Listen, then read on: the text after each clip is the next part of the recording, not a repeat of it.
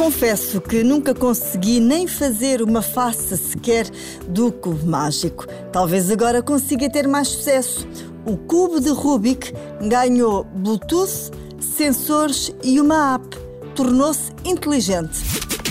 A aplicação é uma espécie de professor que orienta cada movimento que é feito no cubo. Se o movimento for o errado, a app avisa e até explica como dar um passo atrás.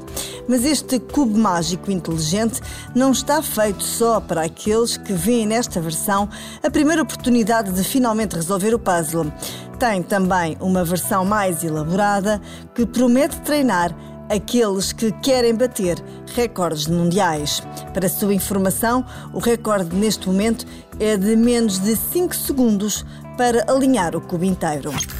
Além desta modalidade para básicos ou desta modalidade para profissionais, este cubo mágico inteligente também permite criar uma comunidade de utilizadores e realizar competições entre membros do grupo.